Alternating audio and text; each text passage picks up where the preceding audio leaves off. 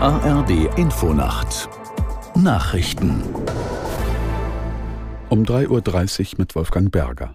Die belgische Polizei fahndet weiter nach dem Mann, der gestern Abend in Brüssel zwei Menschen erschossen und einen weiteren Mann schwer verletzt hat. Die Regierung hat die höchste Terrorwarnstufe ausgerufen. Bei den Getöteten handelt es sich um schwedische Fußballfans, die das Spiel ihrer Nationalmannschaft gegen die Auswahl Belgiens sehen wollten. Im Internet tauchte ein Bekennervideo auf, in dem sich ein Mann als IS-Mitglied bezeichnete. Die belgische Bundesstaatsanwaltschaft teilte mit, man habe den Täter identifiziert, machte aber keine näheren Angaben. Die EU-Staats- und Regierungschefs beraten heute auf einem virtuellen Sondergipfel über die Lage im Nahen Osten. Unter anderem wird es um die humanitäre Hilfe für die Menschen im Gazastreifen und die geplante EU-Luftbrücke gehen. Aus Brüssel Helga Schmidt. Noch in dieser Woche sollen die ersten beiden Flüge starten und für das Kinderhilfswerk UNICEF Medikamente transportieren, außerdem Hygieneartikel, Decken und Zelte. Die Hilfsgüter sollen zunächst nach Ägypten geflogen werden.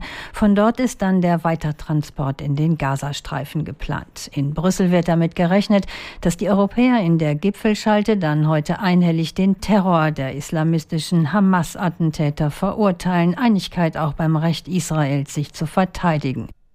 Bundeskanzler Scholz wird heute als erster Regierungschef seit den Angriffen der Hamas nach Israel reisen.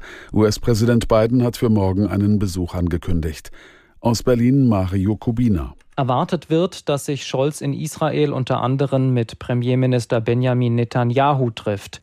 Danach soll es weiter nach Ägypten gehen, das an den Gazastreifen grenzt. Bei den Gesprächen dürfte es darum gehen, wie die Geiseln befreit werden können, die sich in der Gewalt von Hamas-Terroristen befinden. Unter den Verschleppten sind auch Deutsche. Auch Hilfsleistungen dürften bei dem Nahostbesuch des Kanzlers eine Rolle spielen. Militärische Unterstützung für Israel, humanitäre Hilfe für die Menschen im Gazastreifen. Der Deutsche Buchpreis geht in diesem Jahr an den Österreicher Tonio Schachinger. Der Autor wurde am Abend in Frankfurt am Main für seinen Roman Echtzeitalter ausgezeichnet. Dieser erzählt die Geschichte eines Wiener Teenagers, der mit Computerspielen seine Welt erobert. Und das Wetter in Deutschland. Wechselhaft an der Nordsee einzelne Schauer möglich, sonst meist trocken. Tiefstwerte plus 11 bis minus 3 Grad. Am Tage ein Wechsel aus Sonne und Wolken, an den Küsten vereinzelt Schauer möglich, sonst trocken. Im Süden länger dicht bewölkt, Höchstwerte 7 bis 17 Grad. Und hier noch die weiteren Aussichten. Am Mittwoch im Norden und Osten recht freundlich, im Süden Regen 10 bis 17 Grad und am Donnerstag durchwachsen, nach Süden hin zunehmend heiter, das Ganze bei 9 bis 21 Grad. Das waren die Nachrichten.